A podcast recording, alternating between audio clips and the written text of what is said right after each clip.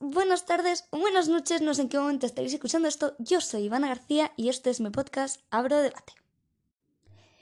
Bueno, solamente me queda decir y esperar que disfrutéis mucho este episodio en el que hablaremos de fobias. Vale, estoy pensando, ¿no? De qué podía hablar en el siguiente episodio, ya que el otro pues era más presentación que episodio en sí. Y dije, oye, ¿por qué no hablar de fobias, no? Porque como ya dije, en este, en este podcast pues hablaremos también de curiosidades. Y por alguna extraña razón tenía ganas y dije, bueno, pues vamos a hablar de fobias. Así que nada, si quieres saber de dónde viene la palabra fobia, cuántas personas lo padecen, cuántas hay, si tienen cura, las más famosas y todo eso, quédate porque te vas a divertir. Un beso.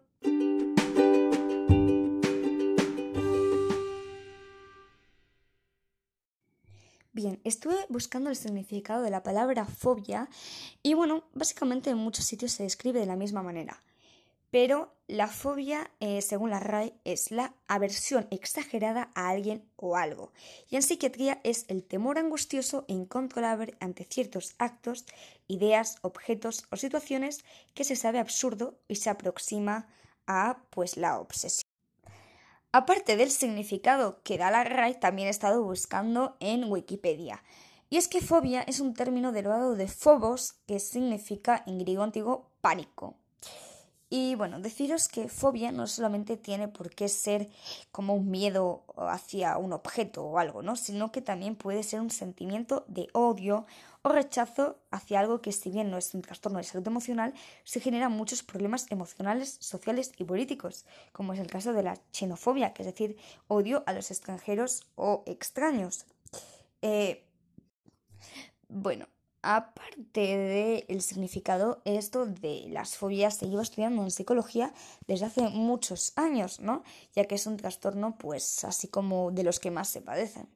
Y varios investigadores, entre ellos John B. Watson, que es el que, del que voy a hablar ahora, hizo un experimento que la verdad, madre mía.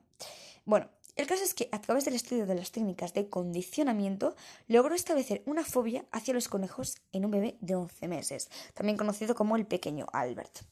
Bien, yo deduzco que si las fobias se pueden, se pueden quitar, se pueden curar, también se podrán meter, ¿no? Yo no creo que nazcamos con las fobias, sino que se van cogiendo, al igual que las alergias, que muchas veces pues con el tiempo se van cogiendo. Entonces, eh, Watson lo que hizo fue asociar un miedo natural en el niño, que es el temor a los sonidos fuertes, con el estímulo que le causa placer, es decir, el conejo. Entonces, cuando él estaba con el conejo, tocaba el conejo, lo que fuera, Watson le ponía pues los sonidos repetitivos de este sonido fuerte y tan molesto. Con lo que el, poke, el, el pequeño niño, pequeño Albert, desarrolló fobia a los conejos, a cualquier cosa blanca o con un pelaje similar. Vamos, que pobrecito niño ya se quedó sin peluches de por vida. Aunque, bueno, los peluches tampoco es que me den mucha pena porque yo dejé de tener peluches hace años y vivo mucho mejor. Me dan bastante miedo los peluches. Bueno, y algunos de los síntomas son estos. El temor intenso y persistente que se reconoce como exagerado e irracional, que es desencadenado por la presencia o posibilidad de encontrarse con un objeto o situación específicos, por ejemplo, viajar en avión, acercarse a precipicios, a balcones, etc. Cuando la persona se expone a un objeto fóbico o situación fóbica, responde casi invariablemente con una respuesta inmediata de ansiedad intensa, que puede presentarse como una crisis de angustia o pánico. La persona que presenta estos síntomas reconoce que es una situación ilógica y no debería presentar ese temor irracional. Las situaciones se soportan a costa de padecer ansiedad intensa o directamente tienden a evitarse. Los comportamientos de evitación, la anticipación ansiosa o el malestar provocados por las situaciones producen un malestar general e interfieren de un modo muy marcado en el estilo de vida de la persona, causando un déficit de su calidad de vida en sus relaciones laborales, académicas y sociales. Por ejemplo, las personas que tienen pues la fobia de no poder salir de casa, pues ya podemos imaginar cómo les debe influir esto en su vida, ¿no? Y bueno, pues esos son básicamente que entras en un ataque de, de pánico. Claro, la diferencia entre fobia y miedo es bastante clara. Miedo tenemos todos, seguro, y muchas cosas en realidad. Pero fobia es llega a ser pánico y llega a ser irracional Por ejemplo, yo puedo tener miedo a la oscuridad, pero no me voy a poner nerviosa, ni me voy a poner a llorar, ni me voy a poner así como súper, súper nerviosa por quedarme a oscuras. Sin embargo, una persona que tenga fobia a la oscuridad, sí le va a pasar estas cosas. Una de las preguntas que yo me hice cuando empecé a buscar información sobre las fobias era cuántas hay, ¿no? Porque yo imaginé que debía haber muchas fobias, pero tampoco imaginé que fueran a haber tantas. Y lo cierto es que puede haber tantas fobias como personas, ya que cada persona puede desarrollar una fobia a literalmente cualquier cosa. Puedes desarrollar una fobia a los bolígrafos, puedes desarrollar una fobia a las lámparas, a cualquier cosa, objeto o situación de nuestro alrededor, lo cual es una locura, ¿no? Y también es cierto que hay muchas fobias pues que no deben estar registradas porque yo me imagino que las personas no van a los psicólogos a decir, "Oye, que tengo fobia a los bolígrafos", para que lo registres, ¿no? Pero bueno. Sin embargo, registradas así, pues digamos que hay como 470 fobias y estos son datos de enero de este año. Bien, otra pregunta es si se curan. ¿Las fobias se curan? Pues la verdad es que sí, pero se curan con terapias psicológicas, perdón.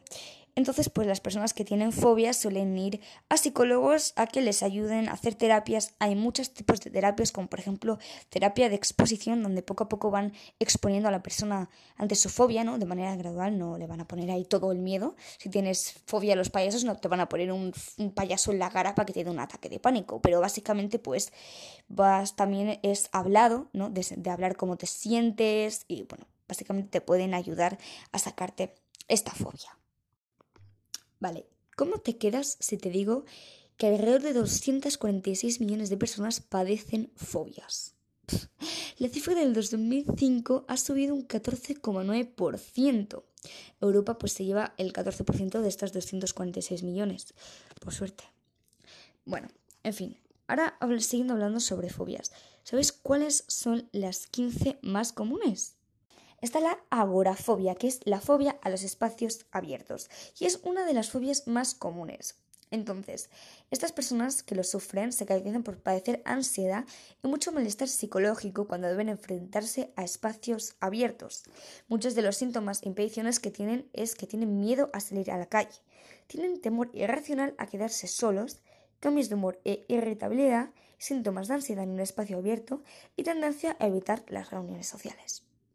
También está la acrofobia o miedo a las alturas. El miedo a las alturas es una de las fobias más comunes en nuestra sociedad. Esto es debido a que es un miedo adaptativo. Es decir, que a nivel evolutivo es normal tener miedo a las alturas, dado que son situaciones potencialmente peligrosas para nuestra integridad física. Sin embargo, cuando la acrofobia o miedo a las alturas se extiende a estímulos menos peligrosos, como subir unas escaleras, asomarse por un balcón, subir una montaña, se vuelve una fobia que debemos tratar para poder tener una vida normal y tranquila. Bien, como hemos dicho antes, la diferencia entre una fobia y un miedo es que una fobia es irracional, intenso y te da pánico. Sin embargo, un miedo, pues todos podemos tenerlo. Entonces es normal que si nos subimos a un edificio y miramos hacia abajo, tengamos miedo. Es normal que si estamos en una atracción, miramos hacia abajo y hay mucha distancia, tengamos miedo. Pero lo que no es normal es que a distancias más pequeñas y no tan peligrosas, tengamos miedo. Si tenemos ese miedo, es muy posible que tengas acrofobia. Otro miedo muy común es el miedo a volar o aerofobia. Muy ligado con el miedo que hemos comentado anteriormente. La aerofobia se define como el miedo a los aviones y a volar en general. También es una de las fobias más comunes derivada de un miedo adaptativo. El miedo a volar suele estar basado en la creencia o el miedo a sufrir un accidente durante el vuelo. Esta fobia puede llegar a ser muy incapacitante, dado que no permite a mucha gente tomar vuelos y viajar en este medio de transporte. El tratamiento para la aerofobia suele ser la terapia cognitiva, para tratar directamente con la creencia y el miedo. Sin embargo, para estos casos, exponerse directamente al estímulo puede terminar siendo una terapia bastante efectiva, es decir, obligarlos a subirse a un avión. No digo obligarlos, sino como hacer que tengan que subirse. Claustrofobia. Este es uno de los míos también que muchas de las personas que yo conozco lo sufren. Es muy común y muy conocida. Bueno, es la claustrofobia es el miedo a espacios cerrados, que es el miedo irracional a estar en un espacio pequeño y sin acceso al exterior, como un ascensor, por ejemplo.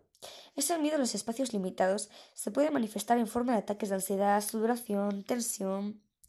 La claustrofobia, al igual que muchos miedos y fobias, tiene distintos niveles de gravedad, desde cierta ansiedad al entrar en una habitación pequeña hasta un pánico terrible que impide a la persona en cuestión entrar en un recinto cerrado. Y esto es verdad de, por ejemplo, estar en una atracción o en algún lugar donde hay que entrar en un espacio pequeño y cerrado, que dicen, no, no, yo ahí no puedo entrar, es que soy incapaz. Bueno, pues tiene claustrofobia. La velonefobia, que es la fobia a las agujas, que curiosamente yo creo que lo tengo, pero bueno, esto hablaremos más tarde. La velonofobia es muy común y habitual, y es el miedo incontrolable hacia las agujas o hacia algún objeto punzante. Esta fobia tiene un origen en nuestro instinto de supervivencia y la respuesta inconsciente de no querer ser dañados. Sin embargo, cuando este miedo se vuelve exagerado e incontrolable, se debe tratar de inmediato, puesto que puede resultar un impedimento a la hora de hacer algún tipo de procedimiento médico. Por ejemplo, si tienen que ponerte vacunas, tienes una operación y lo que sea. Bien, la siguiente fobia es la colurofobia o fobia a los payasos, que por cierto yo no sabía que se decía así. En fin, la colorofobia es un miedo muy común que suele tener su origen durante la infancia y es que la fobia a los payasos es un fenómeno experimentado por más personas que las que creemos. Algunos expertos afirman que la el miedo a los payasos se produce como respuesta adaptativa a un estímulo distinto y desconcertante. Otras personas simplemente afirman que los payasos son aterradores, tanto por el maquillaje como por los gestos que utilizan. A ver, a ver, vamos a ver. que con películas como It, ¿a quién no le dan miedo los payasos, de verdad? Bueno, en fin, la siguiente fobia es la fobia social. A pesar de no tratarse de una fobia específica ante un estímulo, hay que destacar que la fobia social pues es de las más comunes, ya que tal, pues como indica su prevalencia, entre el 3 y el 13% de las personas lo sufren. La fobia social es uno de los tipos de fobias más comunes. Es mm, como un estado de ansiedad y malestar cuando estamos rodeados de personas o cuando tenemos que acudir a un evento donde van a acudir más individuos. Algunos de los síntomas son evitar relacionarse con los demás, escasas habilidades sociales, dificultad para establecer vínculos íntimos y sensación de mareo, ahogo o ansiedad al estar rodeado de personas. Miedo a hablar en público. Glosofobia. La glosofobia es otra de las fobias más habituales. La glosofobia puede estar relacionada con la ansiedad social que hemos comentado anteriormente. Son muchas las personas que no la pasan cuando la pasan bien cuando tienen que hablar en público. Sin embargo, la glosofobia puede llegar a provocar ataques de pánico realmente graves. Uno de los factores relacionados con el miedo a hablar en público puede ser una una personalidad tímida e introvertida. Hemofobia o hematofobia, más conocida como miedo a la sangre.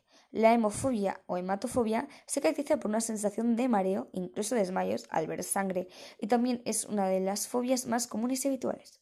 Este miedo está muy relacionado con la velonefobia, es decir, al de las agujas, por lo que las personas con hemofobia suelen evitar las agujas y objetos punzantes. Una de las limitaciones de las personas con hemofobia es que tienen muchas dificultades para ayudar a alguien que ha sufrido un accidente, puesto que se marean al ver sangre, y eso no les permite estar pendientes de dicha persona escotofobia. Perdón. Tal vez no te suene este nombre, pero es el miedo a la oscuridad, que es una de las fobias más comunes hoy en día. Bien, esta fobia se explica como el miedo a lo desconocido y a la incapacidad de saber lo que nos rodea. Y es que yo creo que todos tenemos miedo, pero cuando tú pasas la luz, ves a la oscuridad y dices, ¿y si hay algo? Si, yo que sé, un monstruo o algo bueno, lo digo así como tontería, pero es que hay personas que realmente sufren pánico cuando les pasa esto. Nuestros miedos se disparan al no estar preparados para un posible ataque las personas que sufren de este miedo no son capaces de gestionar correctamente esas emociones. Tripofobia. Bueno, pues esta curiosa fobia se define como el miedo a los agujeros o a las figuras geométricas muy juntas. La verdad es que he visto yo unas, unas fotografías sobre la tripofobia y hasta a mí me ha dado miedo. Podéis buscarlo en Google. Aracnofobia, también de las más comunes. Bueno, la aracnofobia es la fobia ligada a los animales más habitual. Es el miedo a las arañas. Y los síntomas típicos que presentan las personas con aracnofobia suelen ser aumento de frecuencia cardíaca, sudoración y, y mareos y náuseas. Perdón. Fofobia, perdón, fobofobia, que ya ni hablarse. Este tipo de miedo es muy sorprendente, puesto que se define como la fobia a tener una fobia, lo cual es bastante... bueno. Es una de las fobias más comunes y una de las más incapacitantes, pues las personas con fobofobia pueden sentir una fuerte angustia y ansiedad ante el menor peligro o posibilidad de este. Es un poco bastante irónico y retorcido, pero bueno. Tanatofobia, también conocida como necrofobia, es una de las fobias más comunes. Es el miedo exagerado a la muerte y a morir. La tanatofobia también está ligada a la hipocondria y debe ser tratada si observamos que no se impide tener una vida tranquila. Y por último, la cinofobia. Bueno, eh, la cinofobia es el miedo a los perros. Este tipo de fobia suele ser desencadenada por un evento traumático que produce esta respuesta de miedo. Pues imagínate que eres un niño pequeño y de repente te ataca un perro, pues te puede salir la cinofobia. Y bueno, pues esto es todo referente a los tipos de fobias que existen. Yo hice una encuesta a mis seguidores de Instagram preguntándoles si tenían o sufrían o padecían alguna fobia y que cuál era. Bien, me contestaron 17 personas, de las cuales 13 me dijeron que sí y 4 me dijeron que no. Y estas son sus fobias. La fobia a las cucarachas, también llamada como catsaridafobia, que es, bueno, es un término anglosajón y todavía no está adaptado al español. Aracnofobia, que como os he dicho antes, también era el miedo a las arañas. Eh, que lo padecían seis personas. Entomofobia, que es la fobia a los insectos. Acrofobia, a las alturas. Había gente que me decía que tenía fobia pues a las agujas, lo que hemos dicho antes. Uy, que también a los objetos cortantes. Tripofobia, dos personas lo sufrían. Y es, como he dicho antes, la fobia a mirar o estar cerca de unos objetos de figuras geométricas muy juntas y claustrofobia, que también lo han padecido muchas personas. Y la tala, para terminar, la talasofobia, que es la fobia al océano o al mar abierto, y la ictiofobia, que es la fobia a los peces.